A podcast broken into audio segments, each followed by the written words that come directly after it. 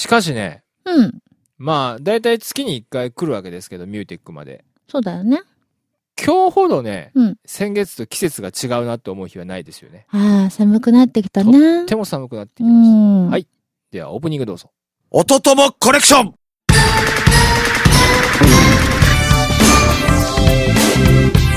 インディーズミュージシャンのインディーズミュージシャンによるインディーズミュージシャンのためのポッドキャスト番組。それがこの音ともコレクションでございます。はい本日も愛知県は東海市にあるミューテックスタジオからお届けしております。はい。というわけでね、うん。あの、一応ね、これ、そうそう、私たち音ともコレクションはですね、うん。え iTunes でのこう継続聴取をね、うん。えーまあ、お勧めしておりますと。意外と知らないんですよ。皆さん iTunes で音ともコレクションが配信されているということ。そうだよね。で、まあ、最寄りのね、まあ、あの、うん音とも配信ブログ、シーサーブログのね、音ともの配信ブログのあの、バナーがありますから、ほう。えー、なんかあるんですよ。うん。で、その、ここ、それをクリックして、うん。ドラッグして、うん。iTunes にドロップするだけで、うんあら不思議。音ともコレクションは、毎回更新されるたびに、あなたのパソコンに勝手に送りつけられると。送りつけられるんだそうそう。そう。まあ、言うならば恐怖新聞みたいな感じ？すごいな。うん。一回聞いたら寿命が縮むみたいな。まあ、そんなことはないんですけどあ、まあ、できればね、そんな感じでうん iTunes でどんどんでいろんなゲストさん紹介してますんでね、毎回聞いていただけると助かります。はいはい。はい、じゃあ今回も最後まで楽しんで聞いてください。イン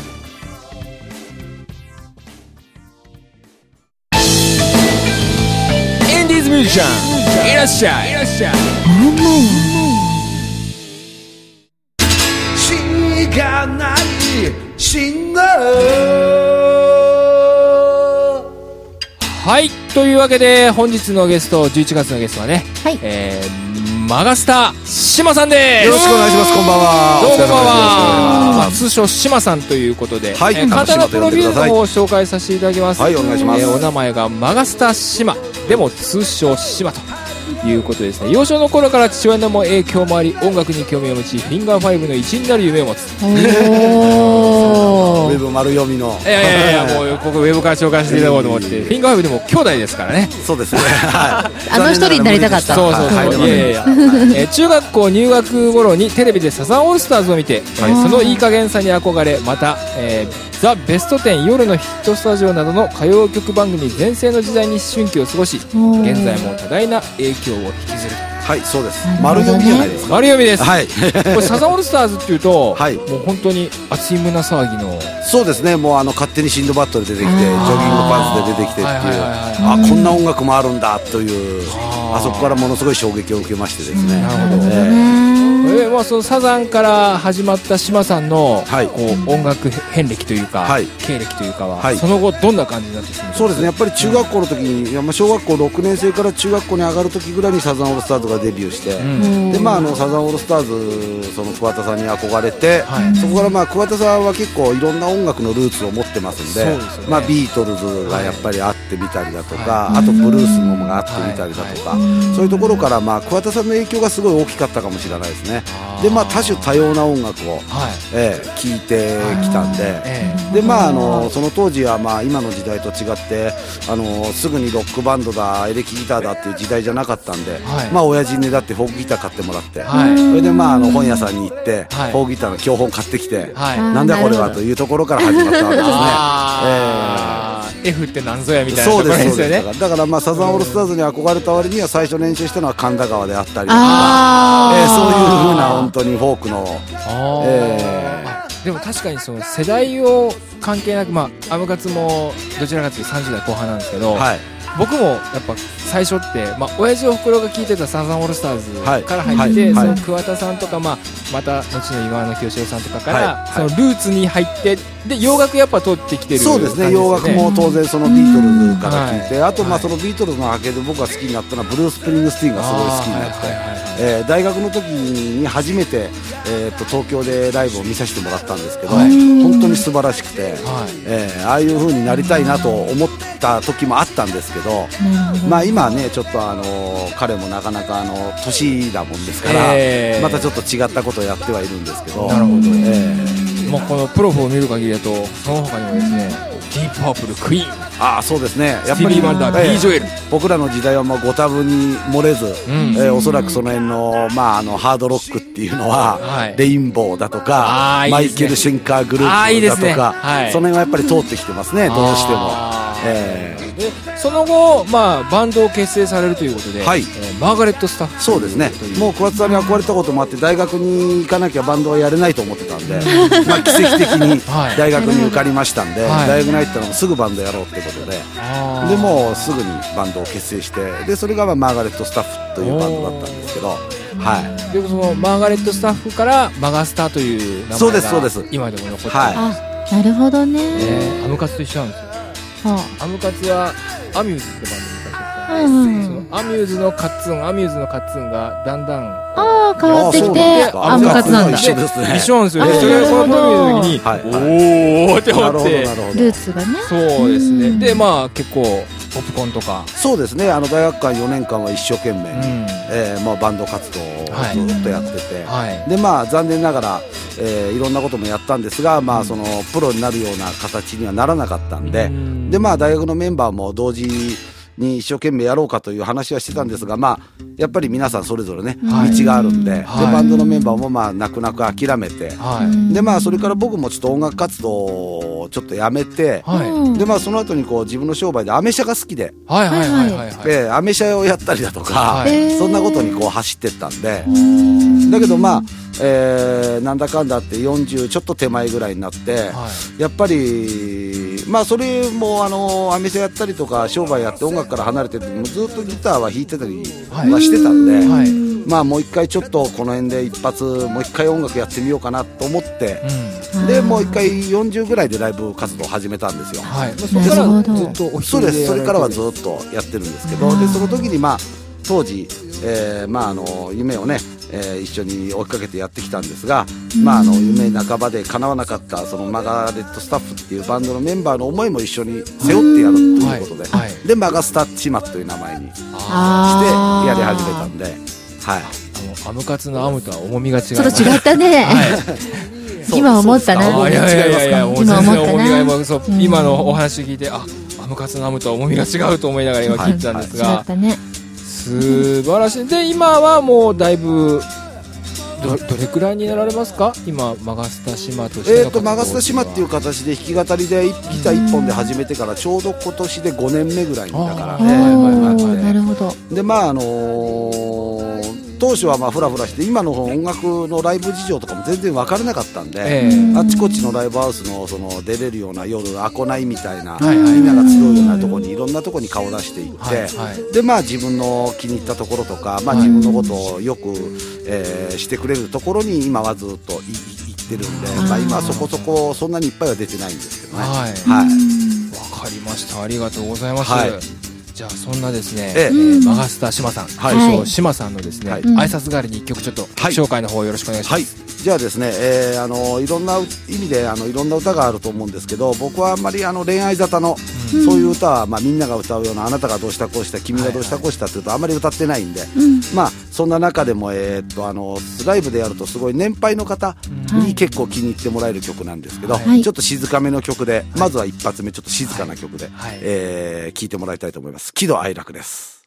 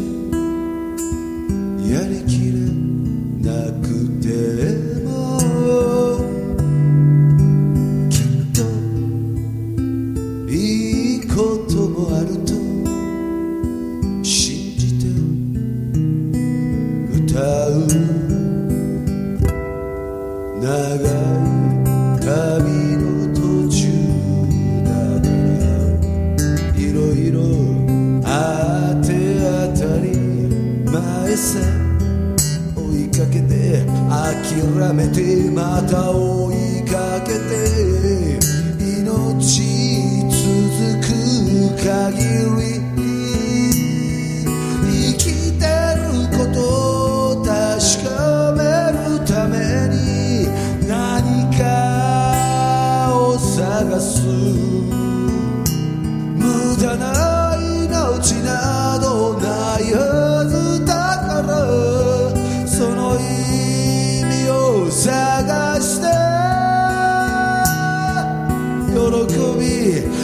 び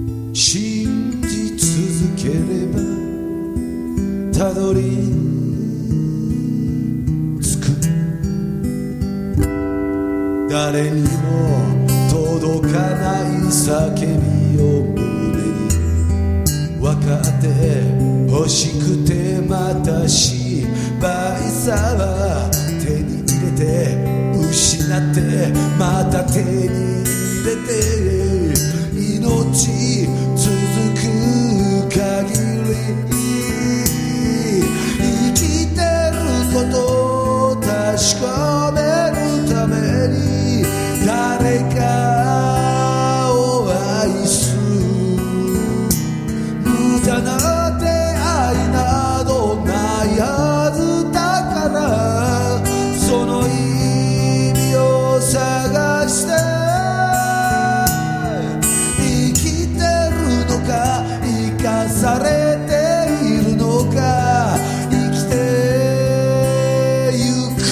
から刻む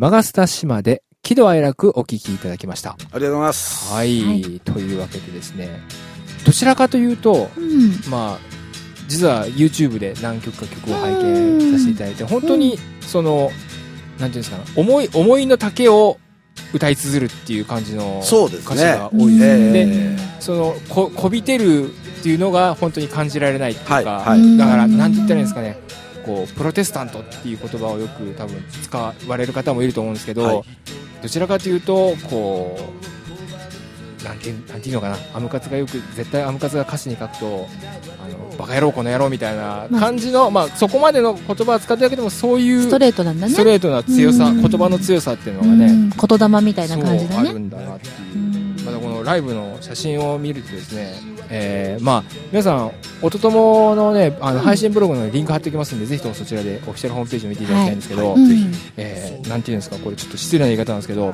えー歌う長野さんみたいな感ああー似てるかもイメージ的にね。じ、そんなな感じの、えー。もう素晴らしいなとあ思いながらのちょっとあの歌ってる時に目線が定まらないことがよくあるんで、はい。えーサングラスをかけさせてもらってなるほどえーウルトラセブンのようにサングラスをかけるとそのステージモードに変わる。自分の中でのスイッチもあー。なるほどね。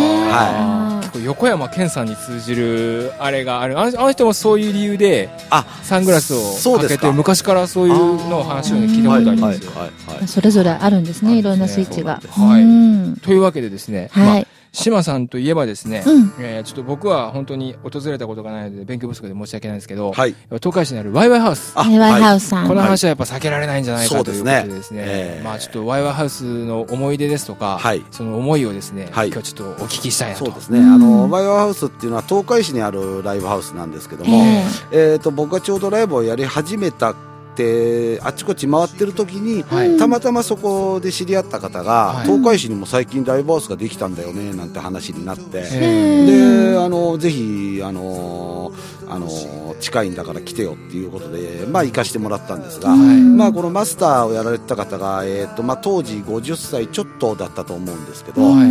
あのずっと音楽が好きでで僕みたいにこういうあの言い放つような「オレや!」っていう音楽じゃなくて、はい。すごくこう人を楽しませたいみたいな、うえん。ー感じの、まあ、インストロメンタルを好きでやってた方なんですけど。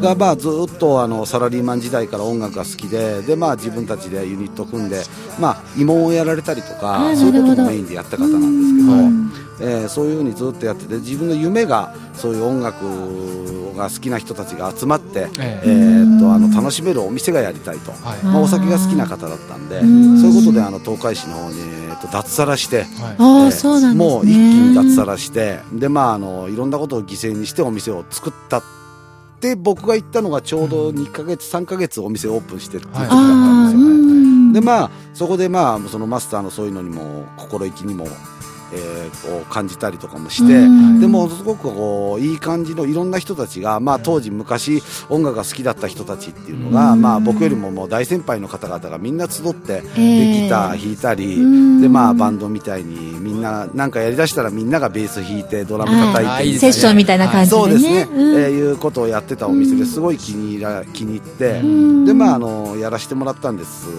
でライブの方もずっとあの定期的に歌わせていただいたりとかしてる中で,、ええでまあ、マスターがちょっと体調がを崩しまして、うん。でまあ、体調崩しても結局ライブとかお店を止めるわけにはいかないんで,、うん。でまあ、たまたま僕は昔あのバンドやってた時にやっぱり僕らの時は本当に機材がない時代だったじゃないですか。ええ。でまあスタジオで練習するって言ってもスタジオに入るお金もなくてスタジオもどこにあるか分かんないような時を過ごしてたんでいろんな意味でこう PA の方とかも多少こういう音響の設備のこと多少知識があったんでじゃあまあ僕は手伝いますよっていうことででまああのお店の PA なんかを手伝ったりライブの運営をちょっと手伝ったりとかしてたんですね。うん。でまあその体調崩されてうんと入院することになったりとかしたもんですから、でまあ、入院してる間も僕は手伝ったりなんだりしなしながら、うん。まあ、ワイヤーハウスってところでやってきたんですけど、うんまあ、お店オープンして結局あで入院して出たり入ったりを繰り返しながら結局まあちょっと2年ぐらいで、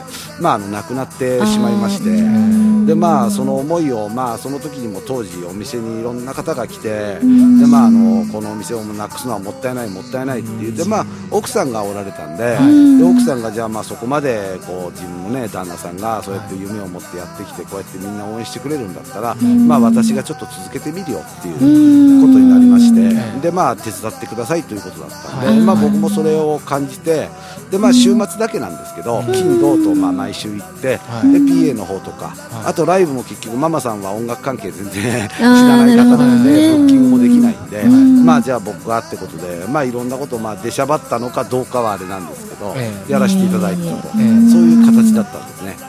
でまあマスターが、えーいる間2年。でマスターがまあ亡くなってから2年間、はい。で計4年の歴史だったんですけど、ええ。まああの残念ながらちょっと10月いっぱいで、お店の方はまあどうしても、まあいろんな意味でまあこのご時世ですからね、はい。えー厳しい。まあ経営のことについては僕もそうリスク背負ってお金出してやってたわけじゃないんで、はい。まあママさんの意向とあって、ええ。まあなちょっと今月、えー10月ではい。閉店とはい。いうことになってしまった。寂しいですね。えーちょっとまあ、ある意味では寂しいは寂しいんですけど、うん。まあ僕もだけど逆に言っちゃえば、まあ今まではあの金銅と外にライブに一切行けなかったんで、まあ今後はそういう形で金銅もあちこちに行けるんで、はいまあそこで培ったものだとかそのスピリットを持ってうん。今後は外に出ていきたいなと、うんそういうのを思っております。じゃあさらにね、ワイワイハウスのマスターのこう気持ちも受け継いで、いろんなとこでね、そうですね。やる形が増えていくってことですね。えー応援してくれた方とか、ワイヤーハウスをこう好きでいてくれた方々のね、うん。思いもずっとこのまま持って、うん。まあ本当にいい4年を過ごさせてもらいました。はい。はい。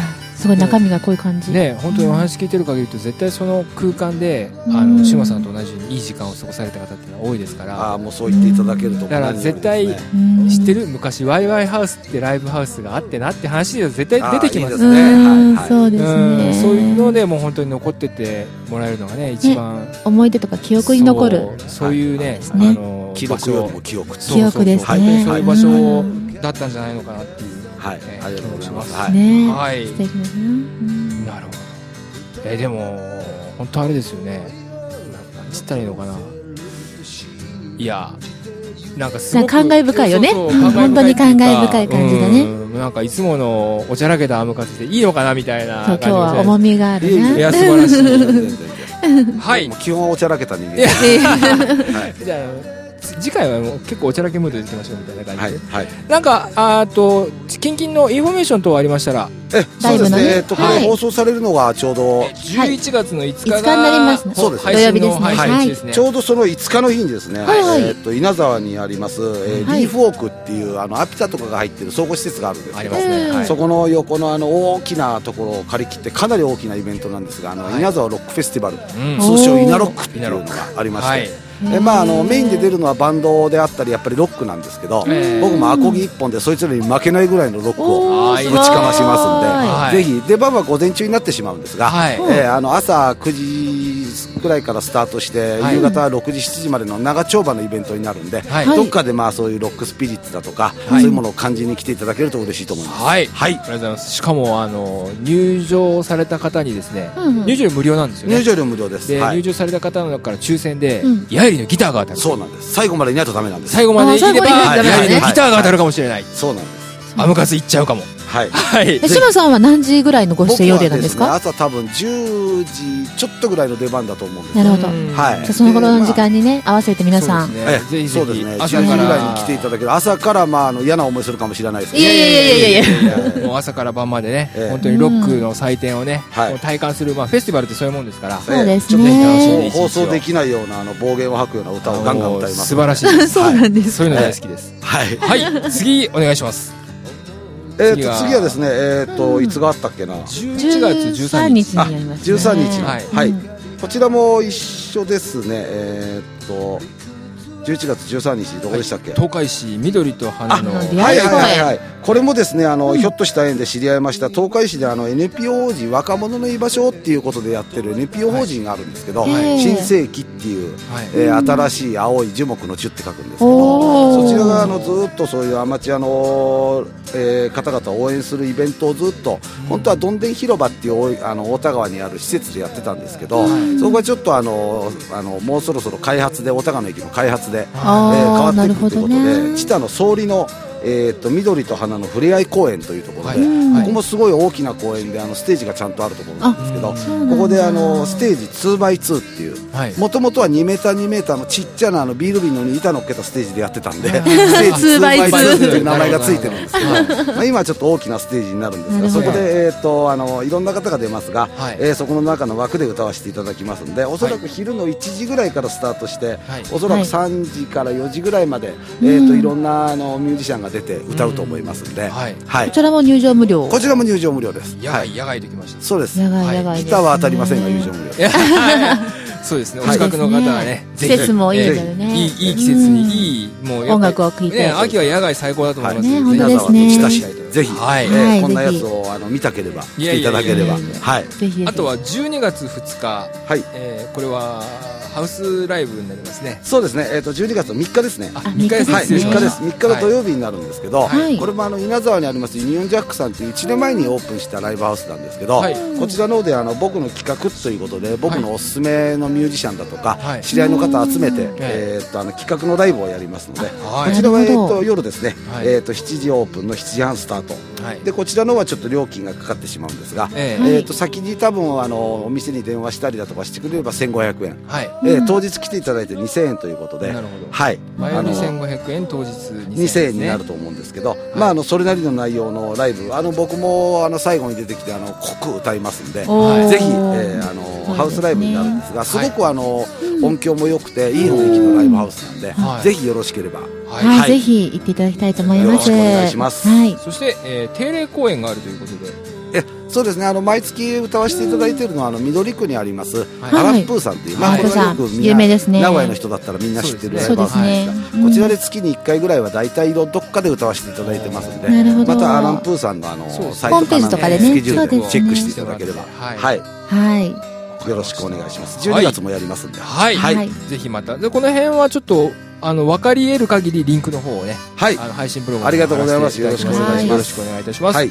または、あの、シマさんのね、ホームページの方もリンク貼ってますんで、うんはいそちらの方からチェックされれていただいても大丈夫だはい。と思いま。お願いしますす。はい。はい。とりあえずね、えー、なんか、活動的ですね。そうですね。早かったですね。過ぎちゃいましたけどえー第一回ちょっと第2回、後半、後編の方もね、これをお楽しみにしていただきたいとよろしくお思います。願いしますはい。はいえー今月のゲスト、シマさんです。す。ありがとうございました。おとともインフォメーション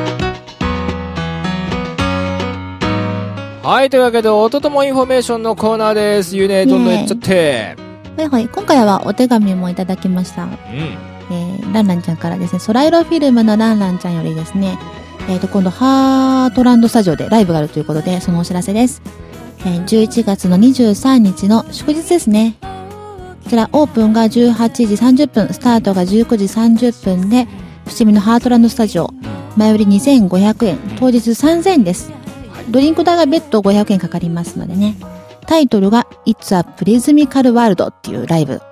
えーこちらに出るということなので、ぜひ応援に行っていただきたいと思いますクリスマね。ス3連休の1日目ですから。クリスマス？クリスマスの3連休でしょ ?12 月。?11 月あ23 11月失礼いたしましたうん全然違うな。はいあとですね、えー11月の12日、はいえっ、と、二人も前 CD をご紹介しました、レグレスさん、はいはいはいはい。えっ、と、ボトムラインのライブはい。がああるそうなので、あ元気えーうん。詳細はね、またボトムラインのホームページを見ていただきたいと思うんですが、わかりました12日の土曜日です。ぜひ行ってみてください。はい。以上です。はい。以上、おとともインフォメーションでした。